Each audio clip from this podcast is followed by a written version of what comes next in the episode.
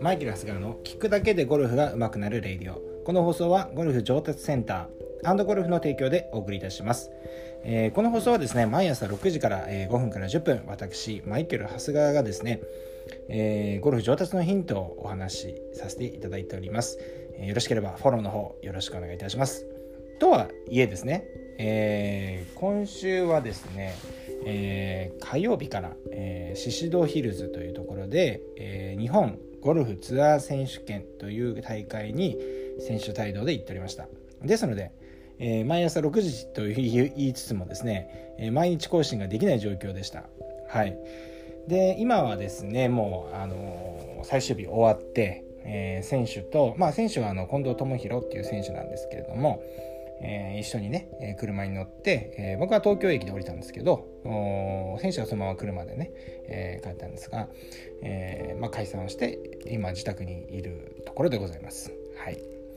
いやー過酷でしたね今週は多分僕がねトーナメントで、えー、一番過酷だったんじゃないかなっていうぐらい過酷でしたね。い。まあねあの昨日かなの放送でも話をしたんですけれども2日目ですよ。2日目の大雨でですね、えー、あのね土砂降り土砂降りの中で本当最後までよくやりきったと思います。はい。6時間です。もうコースの滞在時間が。はい。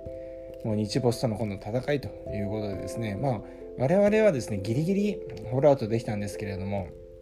2組後ろぐらいからですねサスペンデッドになって今日もですね最終日も、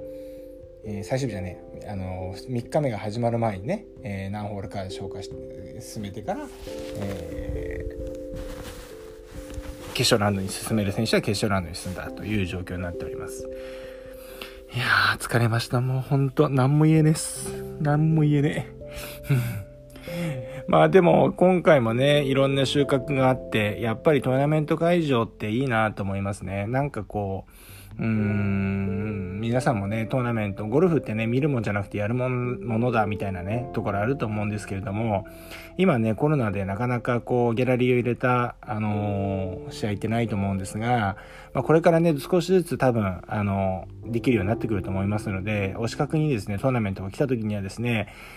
えー、ちょっと無理にでもですね、足を運んでいただければ、ちょっとね、この臨場感とかね、いうのがわかると思います。はい。今ね、女子プロ人気ですけれども、男子プロもですね、やっぱりね、あの、やっぱ迫力があってですね、いいんですよ。うん。ですので、実際、ぜひ、ぜ、ぜひじゃなくて、ぜひね、えー、見に来ていただければなというふうに思いますね。はい。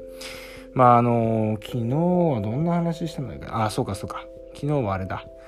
あのー、コントロール自分のコントロールできるところとできないところを切り分けて自分のコントロールできるところにフォーカスしようという話でしたね。うん、まあちょっとした学びになったと思うんですけれども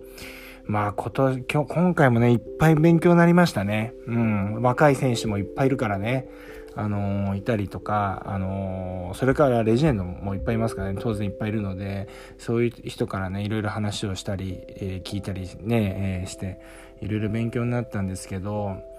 うーん、なんかね、僕僕がレッスンを始めた17年前ぐらい、始めたっていうか独立して17年なんですけど、17年前に、うんに戻った感じがしますね。やっぱりね、こうやってしみじみやってみると。うん、どういうことかっていうと、まあ、プロほどね、なんかね、型にはまってないっていうのはね、やっぱり実感としてやっぱ出てきましたね。うん。やっぱ基本は大切ですっていうことは僕すごい言ってますよね。っていうのは僕アマチュアゴルファーの方っていうのはやっぱり時間であったりとか、まあ、お金であったりとか、まあ、環境に制約がやっぱりどうしてもあるじゃないですか。ですからやっぱ効率よくあの上達していく必要があるのであのやっぱりそういうことを言うんですけれどもまあ、あの、プロゴルファーはね、当然この、ある程度そういう余裕を持って、余裕というかですね、余裕はないんですよ。余裕はないんですけれども、環境には恵まれてますよね。ゴルフやる環境に恵まれてるので、打って覚えるゴルフなんですよ、やっぱり。まあ今はね、コーチをつける選手も多くなってきてるんで、昔ほどそういう選手は少なくなってはきてると思うんですけれども、とはいえね、あのー、やっぱりプロゴルファーって打ってなんぼ。体に染み込ませてなんぼっていうとこがあるのでやっぱりねあの何て言うのかな自己感覚でやっぱしっかり打ってるんですよね。うん、例えばボールね、うん、すごい今回とかあのハッとしたのがね例えばこうボールのねマークをこう線引いて合わせるじゃないですか。打つ方向にね。合わせるけどこうやっぱりこう自分の感覚としてこう置いた時にはまっすぐだけど構えてみると左に向いて見えたり右に向いて見えたりする時あるじゃないですか。であのまま打ってああって外れるっていうとこあると思うんですけどプロの場合はですねなんかねあ左向いて構えるなあちょっとあのポンってとりあえず置くんですよ適当に。適当に置いてうん、ああ、ちょっとこれ、線がちょっと右向いてるなーって思ったら、そのまま構えちゃって、えー、ちょっとその線よりも左に打ち出そうぐらいの感覚で打ってるらしいんですよね。え、まあ、それ全員が全員じゃないですけど。そういう選手がいると。いた、いたんですよ。うん、ああ、でもなるほどなーって言って、パッとうまいっすよ。入る、入る選手ですからね。うん。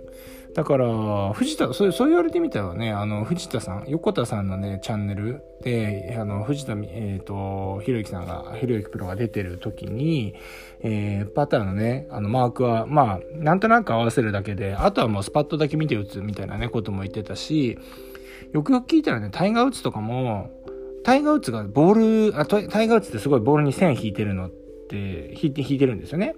あれまあとりあえず合わせておくんですけどあれってタイガー・ウッズがねなんかすごいこうなんかこう細かく置いたりね置き直したりしてるの見たことないじゃないですか。あれってやっぱりとりあえずポンと置いたで今さっきの話した通りポンと置いたらあちょっと右向いてるなと思ったらちょっとそれよりも左に打つとかあのちょっと左向いてるなと思ったらちょっとそれよりも右に打つとかそういうやり方してるみたいなんですよね。うん。だから、なんかね、ゴルフってね、なんかすごくスクエアな状態、中に入って、なんかまっすぐ打たなきゃいけないみたいなことをやると、なかなか、あの、確かに難しくなるのかなっていうふうに思いますよね。うん。実際のところ、ほら、インパクトゾーンって言ったって、まっすぐじゃないわけじゃないですか。だから線って直線ですよね。うん。だからスイングプレーンっていうのは、やっぱりこう、円になってなきゃいけないので、やっぱりこの、まっすぐに、まっすぐ打とうとかね、なんかそういうのが出てくるとなかなかこう、あの自然なスイングあの流れるようなスイングっていうのができないのかなっていう風なのは今回すごい感じましたね。うん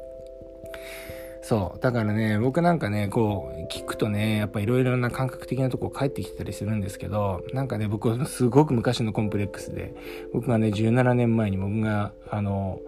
独立をして、もうその後ね、あの、その時、こ当時、小関さんっていうね、あの、コーチがね、あの、一緒にやってくれてたんですけど、小関さんがすごくゴルフ研究熱心で、まあちょっと理論派だったんですよね。で、僕はどっちかっていうとそういうツアー叩き上げの方なんで、あの、ちょっと感覚派だったんですよ。今でこそ YouTube であんな偉そうなことやってるんですけれども、あれはですね、真の私じゃないということなんですよね。うん、僕はね、結構ね、もうちょっとね、感覚的にやるんですけど、ね、なんかね、その、小関さんのコーチと、僕の、あの、コーチじゃない、お客さんと、僕の担当してるお客さんで合宿、ゴルフ合宿みたいなのやったことがあって、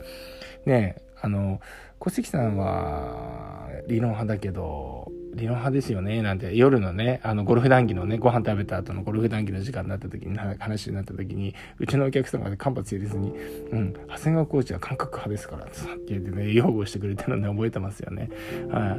い。で、なんかね、僕はね、結構ね、あの、そういうとこがあって、うん、なんか、あのまあこういうとこに来るとですねなんかすごいそういう僕のね原点に立ち返るような感じがありましてねうん